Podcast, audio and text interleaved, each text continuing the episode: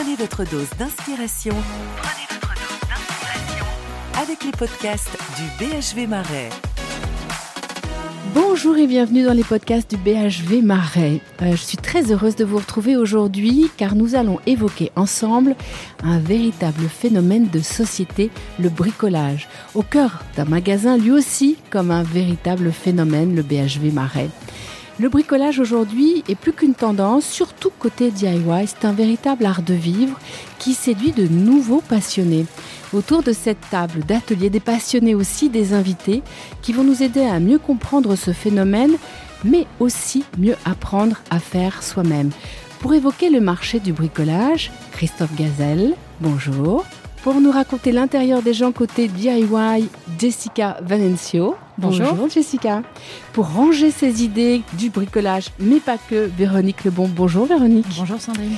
Et puis on aura tout à l'heure au téléphone Thomas Lecointe, notre céréal bricoleur. Mais pour démarrer en beauté, Valérie Chalaisin. Bonjour Valérie. Bonjour. Vous êtes directrice marketing euh, du magasin et avec vous, on a très envie de comprendre, de savoir, d'aller explorer pourquoi à nouveau vous êtes allé dans l'ADN de cet endroit, c'est-à-dire under construction, le bricolage.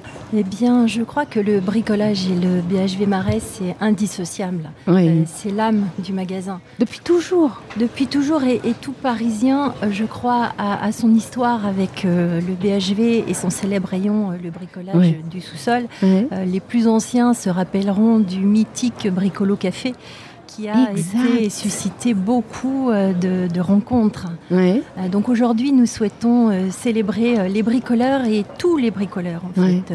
Les hommes, les femmes, les passionnés, les amateurs, les partisans du fait main, les perfectionnistes, tous ceux en quête d'inspiration. Oui. Euh, le BHV Marais et le rayon bricolage, je crois que c'est un rayon mythique et on y trouve tout et absolument tout et le meilleur de tout. Et c'est ce qui fait la force, je crois, du, BHV aujourd'hui, c'est son offre euh, au bricolage qui est une offre unique à Paris, dans un temple de trésors pour euh, bricoler, créer, fabriquer, réparer. euh, et on y trouve tous les matériaux, en fait, pour tous les projets. Euh, et je crois que c'est le seul grand magasin euh, à Paris et peut-être même euh, en France ou dans le monde où on trouve autant euh, de références. On a des milliers de poignées de porte, on a plus de 2500 euh, références de produits d'Ogri, euh, des milliers d'ampoules sous toutes les formes, le meilleur de la cordonnerie pour ceux qui aiment Oui. entretenir leurs chaussures. Euh, les, tous les coloris de peinture, euh, tous les outils, plus de 7000 articles euh, de quincaillerie, mais aussi toutes les dernières innovations high-tech pour les maisons connectées, Oui. évidemment. Oui. Donc le bricolage, c'est aussi, je crois, toute une palette de services et d'experts qui sont là pour accueillir et, et conseiller nos clients et surtout les accompagner sur euh, tout le projet. Donc nous voulons profiter de cette euh, opération euh, under construction pour vraiment mettre en lumière tous ces trésors et ces experts et surtout inviter nos clients à venir découvrir ou redécouvrir ce beau bazar du bricolage. Valérie, vous savez ce que c'est, ce que vous venez de faire? C'est que vous avez donné l'âme du magasin.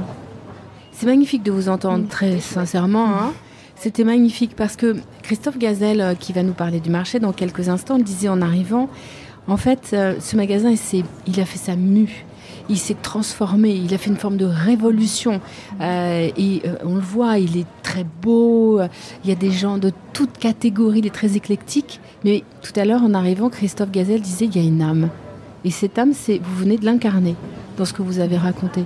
Parce qu'à la fois, on a senti votre émotion d'en parler, et en même temps, on voit que vous remettez euh, le projecteur sur cet euh, ADN. hein. C'est important l'ADN d'une marque, Christophe Gazelle. Mais l'ADN, c'est vraiment l'élément essentiel. C'est-à-dire que bricolage, on peut être efficace, mais il n'y a pas de rêve. Les Français, ils adorent s'occuper de leur maison et de plus en plus. C'est un chez-soi dont on qu'on veut chouchouter. Et c'est toute la famille qui s'engage dans un projet. Et c'est pas des travaux, c'est un projet de réaménagement de la maison. Et du coup, euh, quand on voit le- tout le détail de cette réorganisation du sous-sol du BHV, c'est réellement, euh, comment dire, une remise en ordre du bazar avec, aux, portes en plus du Faubourg Saint-Antoine, c'est-à-dire le lieu historique du meuble, avec tous ses savoir-faire et tous ses éléments décoratifs. Si vous dites c'est une remise en ordre euh, du bazar, ça va faire plaisir à Véronique euh, qui est venue euh, pour nous aider à ranger. Vous, vous dites c'est pour tout le monde. Moi, ce que j'entendais quand Valérie en parlait, Valérie Chalessin, qui est directrice du, magasin, j'entendais l'imaginaire. je pense que c'est important de remettre l'imaginaire au cœur de la préoccupation des gens. Ça donne le sens du magasin aussi.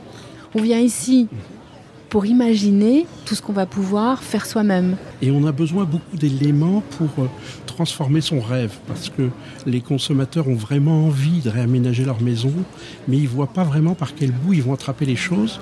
Et il faut qu'ils voient des produits, mais il faut qu'ils voient aussi des mises en scène, il faut qu'ils voient des innovations. Des experts. Des experts, des savoir-faire, des ateliers pour pouvoir euh, construire ce parcours de réaménagement de cette maison chérie C'est vraiment l'idée euh, euh, quand on va sur les marchés, qu'on partage avec un primeur, une recette qu'on va pouvoir imaginer même avec lui ou avec un, poissonnier ou avec son boucher.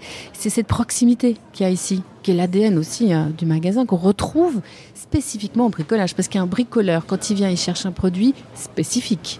Il cherche une solution et après il va trouver ou le produit ou l'outillage qui va lui permettre de réaliser cette mise en œuvre. Mais comme il ne sait pas s'il est bricoleur expert, il va savoir exactement ce qu'il va chercher. L'intérêt ici, c'est que il va venir avec son besoin et il va trouver la solution en tant que produit et en tant que service. Donc c'est ce qui l'accompagne dans sa démarche. Et c'est ce qui fait la particularité de cet endroit et donc ce projecteur sur euh, le bricolage under construction. Pourquoi ce nom Under Construction, Valérie? Alors en fait, l'idée est partie du fait que nous avons des travaux actuellement qui ont commencé euh, au rez-de-chaussée. Et on s'est dit, bah, faisons euh, d'un travaux, un travaux beaucoup plus large dans l'ensemble du magasin. Et on a voulu monter euh, le bricolage dans tous les étages. Et c'est de là qu'est né le, mot under construction finalement. On bricole partout, partout, à tous les étages. Et c'est l'actualité en tout cas du moment au PHV Marais. Alors, euh, Christophe Gazelle, comment est le marché en ce moment? Est-ce que ce sont les femmes qui bricolent? Est-ce qu'elles ont pris le marché un peu du bricolage? Est-ce qu'elles euh, elles ont monté un peu leur niveau? Comment Racontez-nous un peu le marché. Mais en fin de compte, euh, toute la famille s'y met, c'est-à-dire que le bricolage, c'est ce que j'appelle, d'un point de vue technique, une entité ménage. C'est toute la famille qui s'y met, et du coup, ménage comme le ménage. Le ménage, c'est-à-dire, comment dire, toute la famille, est dans un projet de réaménagement de la maison et après on attaque pièce par pièce. La femme, elle, pendant un temps était en retrait de ce marché et elle est venue petit à petit dans le marché et elle a changé aussi la relation des fournisseurs, des fabricants et des distributeurs avec le marché. Puisque les dernières études montrent que 9 femmes sur 10 bricolent souvent ou régulièrement et que d'un projet de bricolage qui était il y a 10 ans de la décoration, on arrive réellement à un projet de réaménagement de cette maison. Et du coup, c'est vraiment un engagement avec en priorité la peinture, le papier peint, les revêtements de sol, le luminaire. Et après, beaucoup de produits techniques et de développement technique accompagnent ce marché du bricolage. Un marché du bricolage qui a très bien performé en, 2019 et qui est vraiment sur une tendance très positive. Ah oui. Euh, Valérie, vous l'avez vu ici, justement, l'évolution des femmes dans le bricolage au sein du magasin. Vous avez amélioré, changé, euh, justement euh, Alors, je vais peut-être vous révéler un petit secret aujourd'hui. Oh, attention, on écoute. Aujourd'hui, plus de, enfin, c'est 63% de nos clientes qui sont des femmes au bricolage, contrairement aux idées reçues. Incroyable. Donc, au BHV Marais, au sous-sol. Ça, ça a changé. C'était pas... 63% aujourd'hui de nos clients qui sont des clientes. Incroyable. Est-ce que euh, le marché s'est euh, organisé pour aller vers ces femmes avec des produits spécifiques euh, pour des femmes, des, je sais pas, des outils moins lourds, plus esthétiques? Comment s'est organisé le marché pour aller vers cette féminisation? En fin de compte, le marché il s'est organisé au début c'était une organisation qui était un peu rapide, c'est-à-dire qu'on mettait des couleurs sur des outils, on, on adore le rose, hein, voilà, etc., etc.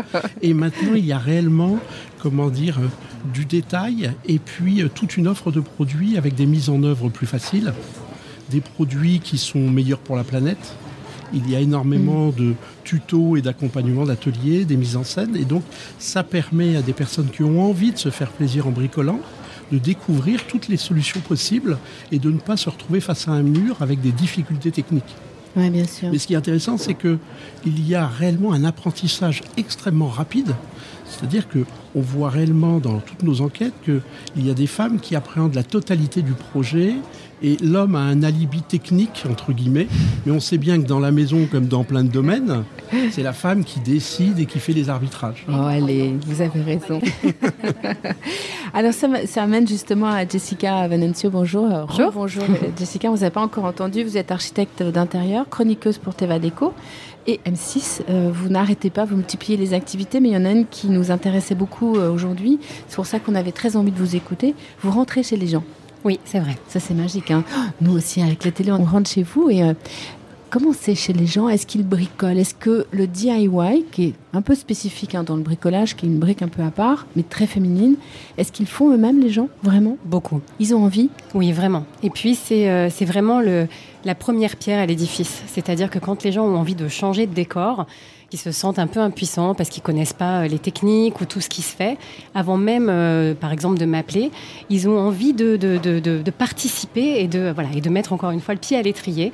Et le DIY, c'est vraiment ce qui... Euh, parce qu'il les rassure, parce que ça devient voilà accessible, possible. Euh, possible. Euh, effectivement, il y a beaucoup de choses maintenant qui sont fabriquées de façon éco-responsable, donc ça, ça aussi, ça les, ça les, ça les motive. Ça les, voilà, ça les motive. Et donc effectivement, quand j'arrive chez les gens, euh, ils sont très heureux de me montrer ce qu'ils ont déjà fait eux-mêmes. Et ça peut, et c'est très surprenant parce que ça peut être d'une table qui a été chinée et repeinte à euh, une, une ébauche de, de claustra ou de verrière.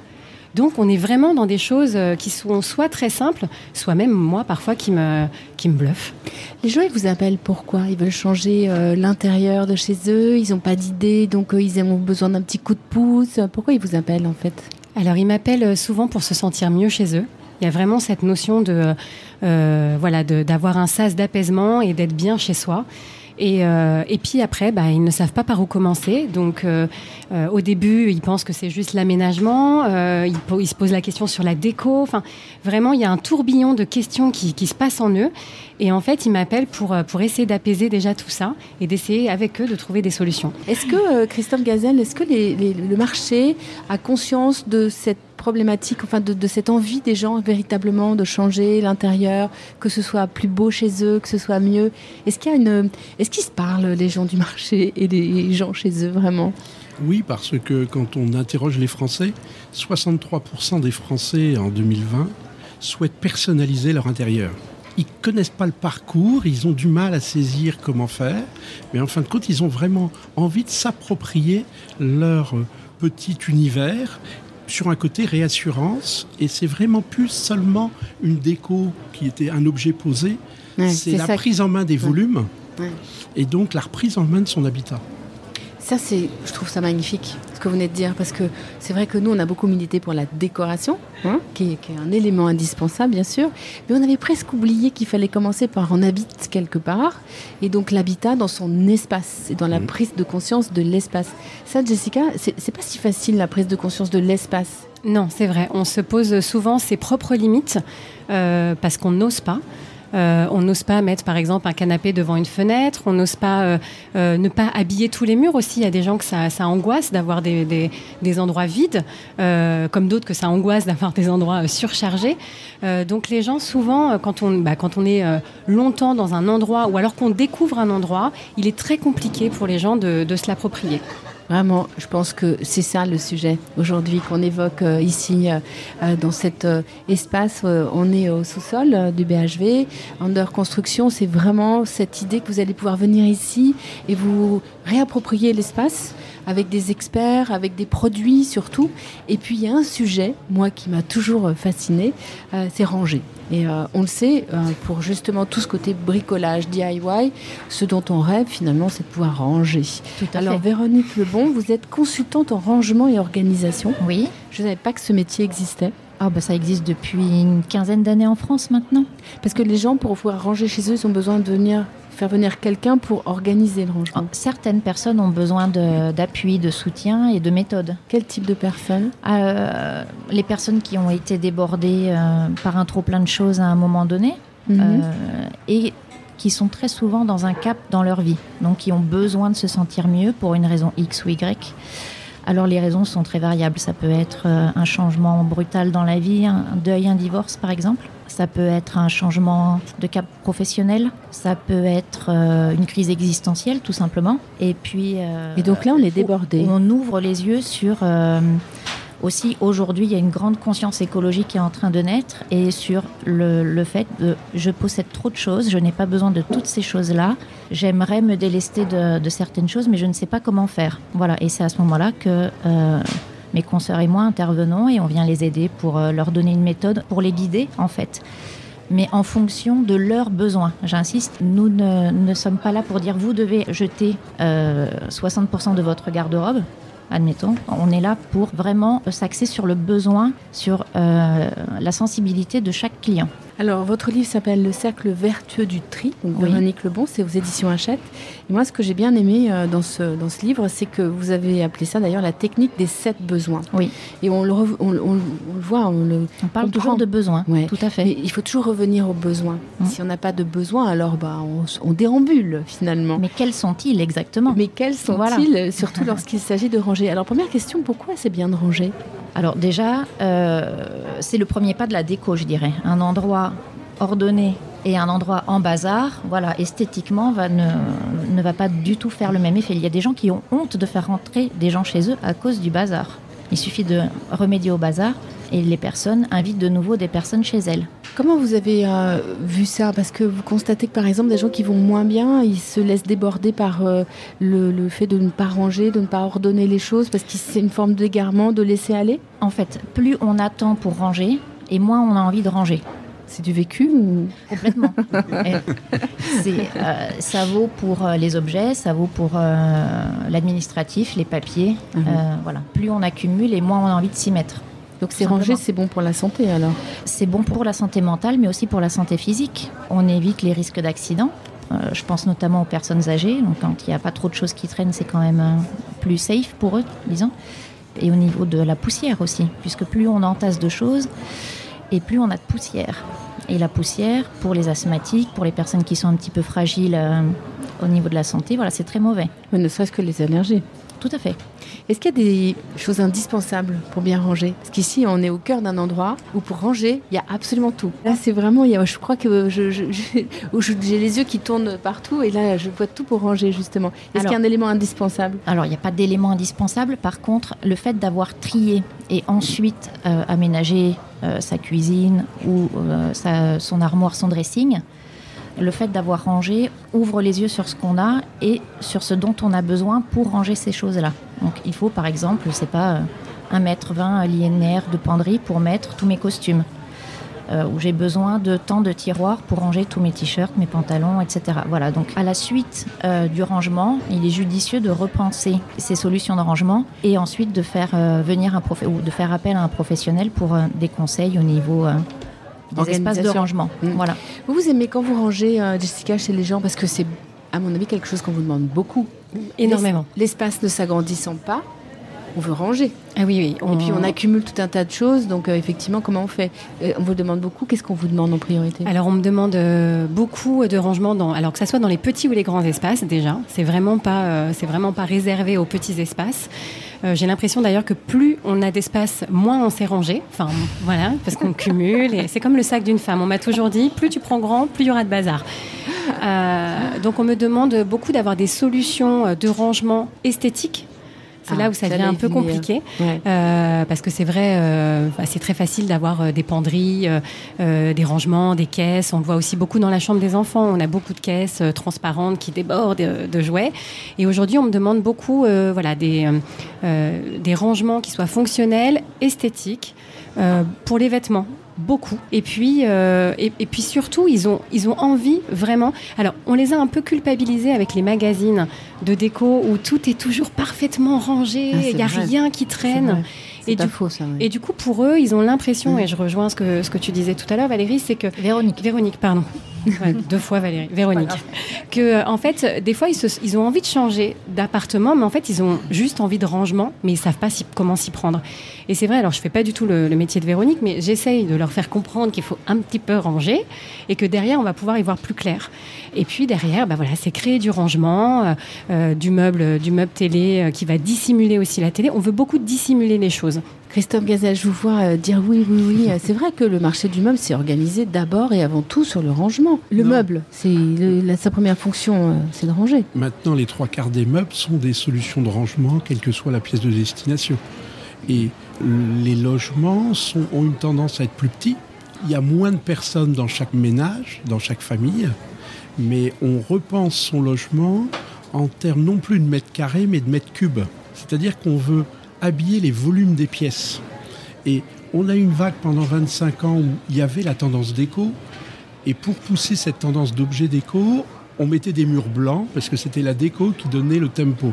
Et maintenant, les gens veulent s'approprier leurs murs et du coup, la peinture revient, le papier peint revient, il y a des choses magnifiques qui se réalisent maintenant, mais pas forcément tous les murs de la même couleur ou avec le même euh, papier peint. Donc, euh, en s'appropriant ça, on, on cherche des solutions à la fois pour mettre en valeur le mur et à la fois optimiser son rangement. Et les Français sont les champions au niveau international de stocker plein de choses. C'est-à-dire qu'on a du mal à se séparer, même un petit photophore à 50 centimes d'euros, les gens le rangent en disant ça pourra servir. Et avec toute la dynamique euh, de la cuisine et donc des repas à thème et les arts de la table, etc., eh bien, les gens achètent des, des, assiettes sympas pour Pâques ou pour Noël ou pour la période du barbecue. Et du coup, il faut stocker tout ça. Et il faut aussi entretenir tout ça. Et c'est pour ça qu'on voit ici dans le sous-sol du BHV revenir plein de produits et euh, d'outils qui étaient utilisés autrefois pour entretenir les objets qu'on veut conserver, restaurer ces meubles, restaurer des objets. Et ça, c'est un mouvement qui est très intéressant parce que, euh, je disais en arrivant tout à l'heure, Sandrine, euh, on revoit des produits qu'on voyait il y a 30 ans, c'est-à-dire que le retour de la brocante est effectif. Et du coup, on a besoin de produits pour repeindre ou restaurer ou redonner une vie, mais c'est pas juste pour le look, parce qu'on veut aussi cette fonction rangée. Donc, on essaye de trouver euh, un arbitrage. Valérie, vous, vous avez l'air tout à fait d'accord avec ce que dit Christophe Gazelle. Absolument, et le côté euh, vintage ou aussi toute la notion de seconde main, euh, cette nouvelle manière de consommer aujourd'hui m'a fait exactement comme vous le dites qu'on a besoin euh, de produits pour euh, restaurer un meuble chiné dans une brocante. Euh, on a même des peintures qui permettent de restaurer de la vaisselle cassée qu'on veut remettre à l'honneur. Eh bien, on a toutes les solutions, en tout cas, et les produits qui permettent de réparer, transformer, redonner une deuxième vie finalement à des produits qui étaient peut-être appelés à ne plus servir euh, mais toute cette nouvelle tendance de la seconde main, des brocantes euh, et de tout les, un peu le côté vintage qui revient beaucoup. Euh, on le voit aussi. et la qualité. Et la qualité, évidemment, est extrêmement importante. On voit aussi beaucoup dans la droguerie toute une nouvelle tendance de produits euh, beaucoup plus euh, responsable. Euh, et on voit notamment de plus en plus de personnes qui viennent chercher, par exemple, des copeaux pour fabriquer leur lessive, pour fabriquer des produits en, vrac aussi, pour entretenir et nettoyer leur, leur maison. Et on a aujourd'hui vraiment cette tendance qui est, en train de se développer. Et du coup, il faut les produits adaptés. Et on a au BHV toutes ces solutions et ces gammes de produits. Euh, et vous le disiez tout à l'heure, un peu vintage pour des produits euh, qui existaient euh, il y a très longtemps. Christophe? Non, et vous avez aussi été avant-gardiste parce que si on passe du sous-sol et qu'on va directement au quatrième étage, vous avez été les premiers à proposer un espace à une start-up qui s'appelle Celency, qui met en lumière le renouveau de la brocante.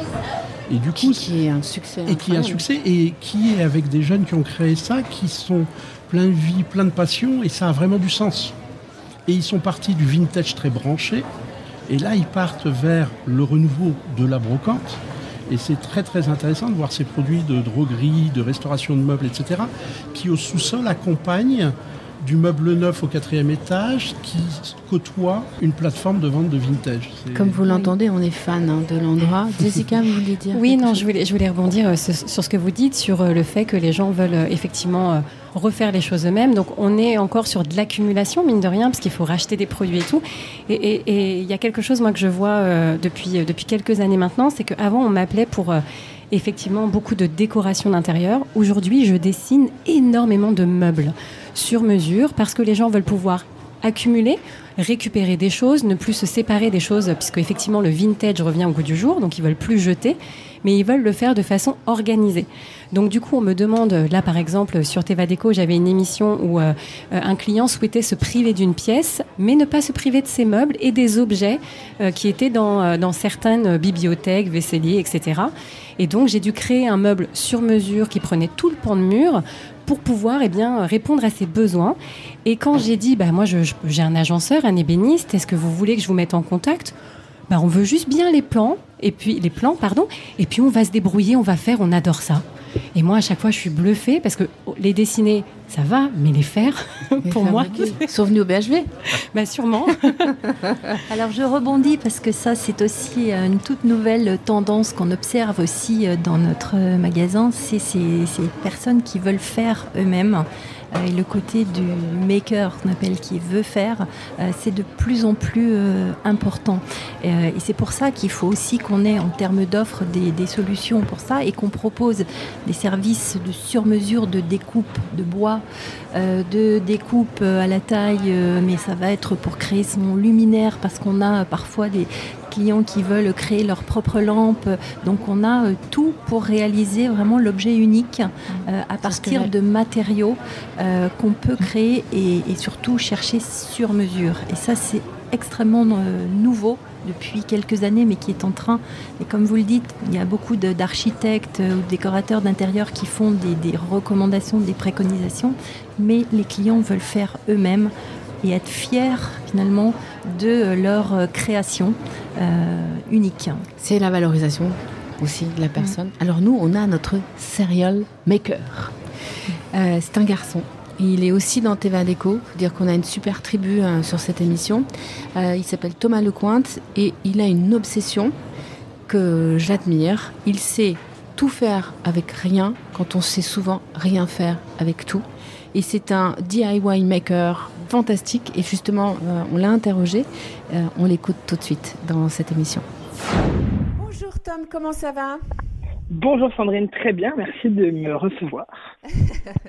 Alors c'était important euh, de t'avoir avec nous aujourd'hui sur une émission spéciale en direct du BHV sur un sujet que tu maîtrises, que tu connais. En tout cas, avec toi, on a l'impression que tout est facile. Est-ce que c'est facile le fameux DIY alors, c'est facile. Il faut en effet les petites recettes qui permettent de faciliter la tâche, à commencer par les outils, et surtout une bonne idée de base, et ensuite ça se découle assez simplement, justement, c'est tout le principe, c'est la simplicité. Alors, l'idée de base, euh, si on doit retenir euh, justement quelque chose qui, toi, euh, quelles sont les idées? Comment te vient une idée précisément? Alors déjà moi souvent une idée ça vient d'une requête personnelle, c'est-à-dire souvent c'est un besoin que j'ai, soit de rangement, soit de luminaire, Soit par exemple j'ai une pièce qui est trop sombre, je me dis tiens je vais l'éclairer mais plutôt que d'acheter un luminaire pourquoi pas le créer? Soit ça vient de quelque chose qui est entassé dans mon garage que je vois tous les matins en prenant mon scooter et je me dis tiens un jour il va passer à la casserole et c'est son tour. Soit c'est un jeu pour ma fille que je trouve pas dans le commerce et je me dis bon bah je vais trouver un truc ludique. Enfin à chaque fois je trouve une excuse ou un prétexte pour pouvoir créer et, euh, et inventer des choses. Donc l'idée te vient d'un besoin. Besoin. Euh, c'est quelque chose d'important parce que plutôt que de se lancer dans le DIY pour se lancer dans le DIY, retenons de quoi avez-vous besoin. Quels sont les matériaux euh, de prédiction pour créer? Est-ce que tous les matériaux peuvent être euh, du DIY alors oui, tout, tout, tout peut être sujet et peut être justement transformé pour faire un DIY. Moi, le matériau de prédiction, ça reste quand même le bois. J'ai un vrai, vrai, vrai, vrai coup de cœur pour le bois parce qu'on peut facilement le, le couper, le poncer, le peindre, le, le percé, enfin c'est un peu à l'infini, et plus précisément le OSB, je trouve que c'est sympa parce que c'est un, c'est un matériau déjà de récup, parce que c'est un conglomérat de chutes de bois, donc déjà j'aime bien l'esprit. Le bois massif, quand on en a, bah, le chêne, c'est quand même aussi un, des, des un joli matériau, je trouve, qu'on trouve facilement en planche euh, dans le commerce et pas très cher. Le cuivre, j'adore le cuivre. Mhm. Parce que pareil, le cuivre, ça se découpe facilement, ça peut facilement se décliner notamment pour du luminaire. Et enfin, les matières naturelles, tout ce qui est rotin, canage, des vieilles branches, de l'osier, euh, la vieille assise d'une chaise de grand-mère qui peut se transformer. Enfin, ces matériaux naturels m'inspirent toujours, moi. Comment on commence euh, Comment on s'équipe La base de l'équipement, c'est quoi? Alors, la base de l'équipement, pour moi, évidemment, ça va être tout ce qui est euh, outils de vis, de vissage, de visserie. Donc, les vis, les clous, les tournevis plates, tournevis cruciformes. La scie sauteuse, ça reste pour moi l'investissement à faire, sachant que maintenant on en trouve facilement à des prix abordables pour moins de 50 euros des bonnes machines. Parce que la scie sauteuse, en fait, elle permet vraiment de faire des beaux traits de coupe et de faire des formes arrondies, des angles, etc. facilement. Évidemment, un bon mètre. Un serre-joint, c'est très pratique parce que quand on colle deux matériaux pour vraiment que la colle prenne et que ça se tienne, le serre-joint, c'est pratique. Et enfin, un niveau qui va servir à, à réaliser euh, les choses de façon droite. Et dernière petite astuce, c'est que on n'y pense pas souvent, mais quand on utilise le cuivre et qu'on doit couper un tuyau de manière générale, on prend une scie à métaux, ce qui fait du bruit, c'est terrible. Et j'ai pour ça la petite astuce qui s'appelle un coupe-tuyau. Ça coûte moins de 7 euros et c'est incroyable. Un coupe-tuyau, on apprend tous les jours. Il est sûrement d'ailleurs euh, au sous-sol euh, du BHV, j'imagine. Ah oui, c'est sûr. le sous-sol du BHV, est-ce que c'est un endroit où tu adores aller chiner? Évidemment, alors le sol du BHV, ça reste pour moi un vrai terrain de jeu parce que non seulement il y a tout, tout est à portée de main, on est très bien conseillé et vraiment, franchement, je suis jamais reparti sans ce que j'avais en tête en arrivant dans ce magasin. Donc du coup, je trouve toujours ce qu'il faut. Quelle est ta plus belle réalisation, euh, celle qui a fait le plus d'effet, celle dont tu es la plus fière? Alors, la réalisation qui m'a le plus euh, déjà plu à réaliser et qui a le plus plu par, par défaut aussi, ça qui était sympa, c'était une lampe à luminaire que j'ai réalisée euh, assez facilement avec des livres. Et en fait, c'était des vieux livres que j'avais récupérés dans le grenier de ma grand-mère et des livres de poche, un peu, un peu tous les formats. Justement, ça qui était intéressant, c'est qu'il n'y avait pas d'uniformité réelle. Et j'ai juste percé le centre de livres et j'ai inséré en fait le, la structure même de la lampe. C'était une lampe toute basique avec une structure en T. Et en fait, L'illusion, c'est qu'on a l'impression que la lampe est complètement réalisée en livre et que la, repose sur le livre. C'est assez élégant, assez poétique, je trouve. Et ça avait eu un bel effet. C'est même. Euh, j'ai fait peu d'ateliers en public, mais celui-là, on en a fait partie en tout cas. Ça coûte cher le DIY Alors, ça, en fait, tout dépend du matériau premier. Moi, encore une fois, le, la vraie idée, c'est toujours de récupérer. Donc, euh, dans la mesure du possible, j'essaye de, de m'en sortir pour, euh, en, en, général pour moins de 20 euros à chaque fois parce que c'est, je me dis, sinon, ça n'a pas vraiment de sens si on achète pour faire, c'est dommage, autant récupérer. Donc, parfois, j'imagine un objet qui n'aura pas la forme finale souhaitée, et parce que j'ai pris des matériaux que j'avais, donc du coup, ça altère un petit peu l'idée que j'avais de base. Et justement, c'est ça qui est intéressant, c'est qu'il y a un peu d'improvisation qui se met en place pour que ça coûte moins cher. Quel est le prochain DIY que tu vas fabriquer? Alors, le prochain DIY que je vais fabriquer, je vais euh, customiser des pots en céramique, les pots classiques qu'on connaît, fabrication française, euh, des pots en terre cuite euh, euh, pour la jardinerie, et ben je vais les je vais les redessiner un petit peu pour avoir un côté graphique et un peu ethnique. Et pareil sur des rondins de bois que j'ai récupérés dans un sous-bois pour le coup là. Eh bien voilà, merci beaucoup Tom. C'était fabuleux de pouvoir t'écouter et écouter tes bons conseils. Ce qui se passe avec nous aujourd'hui, c'est parce que justement tu t'occupes d'un endroit qui s'appelle la Pinette que vous avez imaginé, entièrement rénové, customisé. C'est du DIY mais grandeur euh, euh, stade vraiment le, plus beau euh, à Marseille. Merci beaucoup Tom. À très bientôt. Exactement. Merci beaucoup Sandrine. Au revoir. Au revoir. Voilà, Thomas Lecointe euh, qui euh, disait il faut euh, surtout partir des besoins. C'est vrai que si on arrive ici au BHV et qu'on n'a pas de besoin, on va déambuler dans un magasin magnifique qui peut aussi vous apporter des idées et des solutions. Mais c'est mieux de venir avec un besoin. Et pour revenir, Véronique Lebon, à votre, votre ouvrage, vous disiez la première erreur, c'est le rangement sans méthode. C'est un peu ce que dit Thomas, c'est-à-dire bien définir les besoins. quand on fait soi-même, quand on va ranger soi-même, quand on va fabriquer soi-même, quoi qu'il advienne, une méthode. Une méthode parce que euh, tout simplement quand on, essaye de ranger sans méthode, ça revient à déplacer des objets. Tout simplement. l'intérêt est moyen, vous voyez. Le problème risque de se répéter très très vite. Donc la première chose à faire, c'est quand même de trier. C'est vraiment le plus important. Donc trier comment On ne se focalise pas sur des choses qu'on doit jeter, on ne doit pas absolument chercher ce, qui va sortir de la maison. Au contraire, on va s'interroger sur ce qui doit rester à la maison. Qu'est-ce qui nous fait vibrer? Qu'est-ce qui nous sert au quotidien? Qu'est-ce qui nous plaît réellement? Et ces objets-là, on doit les garder absolument et leur trouver une place. Donc une place privilégiée. Et là, euh, c'est gage d'un rangement durable et réussi, en fait. Quelque chose qui va durer longtemps. Parce qu'on va apprendre à se connaître vraiment, à connaître nos goûts et euh, du coup à orienter nos futurs achats en fonction de euh, comment on est, de ce qu'on aime, donc de nos besoins. Avant de me jeter sur une euh, robe la prochaine fois, il faut que je me souvienne que voilà, tout que vous n'en avez pas besoin, Sandrine. j'en ai déjà trié une dizaine. Qu'est-ce que les gens veulent ranger en priorité? Alors c'est très variable. Il y a des personnes qui euh, appellent en priorité pour le dressing et pour les vêtements, parce que c'est aujourd'hui ça déborde. Entre, entre, guillemets, la fast fashion a fait que nous consommions beaucoup trop. J'ai trié des dressings remplis de vêtements encore avec des étiquettes. Avec l'étiquette et l'étiquette solde. C'est-à-dire que les gens achètent sans même savoir s'ils en ont vraiment besoin parce que c'est en solde, parce que c'est pas cher. Voilà. Donc je pense que revenir aussi à de la qualité comme... Euh, ce qu'on disait tout à l'heure, revenir à des choses durables et de qualité, c'est indispensable aujourd'hui. De toute façon, il va falloir qu'on y vienne, quoi qu'il arrive un jour ou l'autre. Et je pense que quand on commence à trier ses, vêtements, ses livres, pour d'autres ce sont les livres, pour d'autres c'est la, cuisine qui est problématique, c'est très variable d'une personne à l'autre. Mais quoi qu'il arrive, si on se base toujours sur nos besoins, c'est un premier pas pour arriver à une consommation plus raisonnée, plus responsable plus qualitative et du coup plus écologique. bien sûr, l'écologie, ça va être au cœur du magasin dans pas longtemps, euh, Valérie Chalézin, justement, parce que vous aussi, ici, euh, vous avez ça à cœur. Euh, on a parlé du rangement, on a parlé du bricolage, on a parlé de DIY.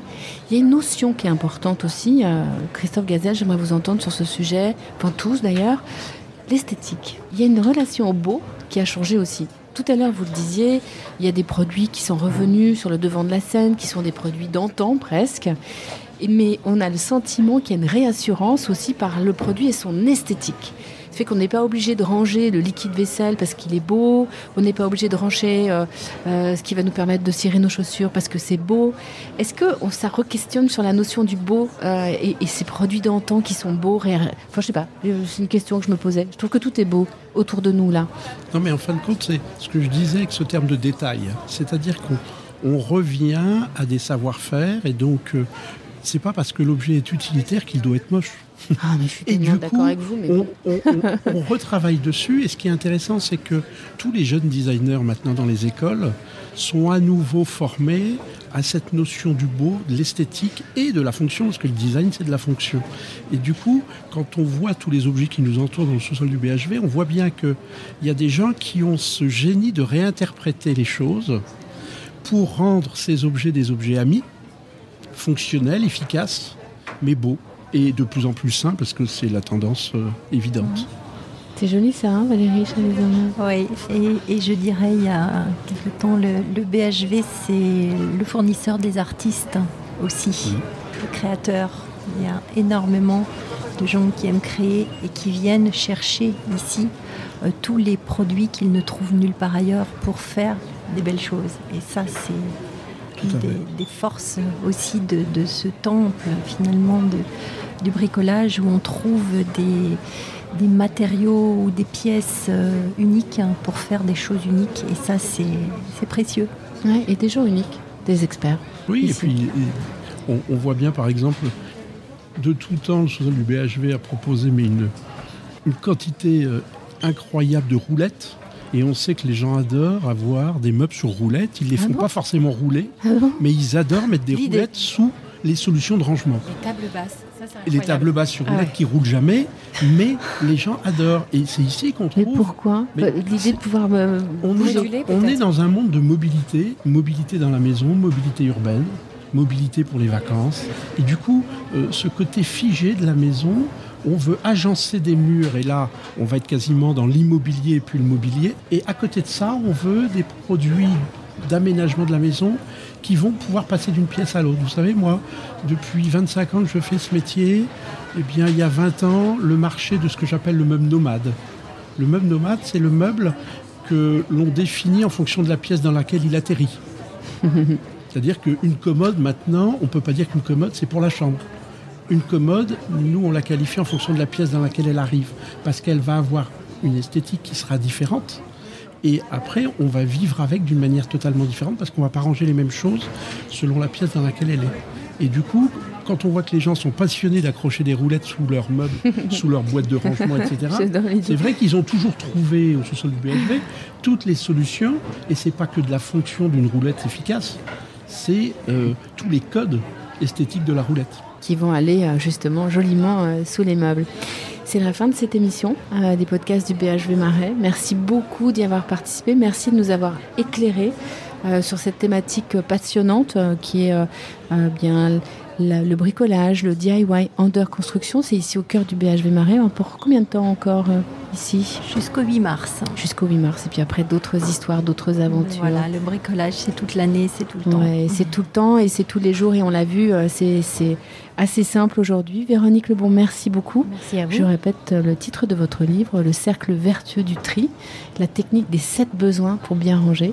Oui. Merci. Vous êtes, heureusement que vous étiez là pour nous éclairer. Hein. Merci de m'avoir invité. il y avait un cercle vertueux. Enfin, il y a plein de choses à aller voir dans ce livre magnifique. Euh, Jessica, merci beaucoup. Je vous en prie, merci. À, à très bientôt dans Teva Déco, mais aussi sur les réseaux sociaux. Ça s'appelle comment s'appelle votre euh, mon blog? Aventure Déco. Aventure Déco et sur Instagram aussi. Jessica Christophe Gazelle.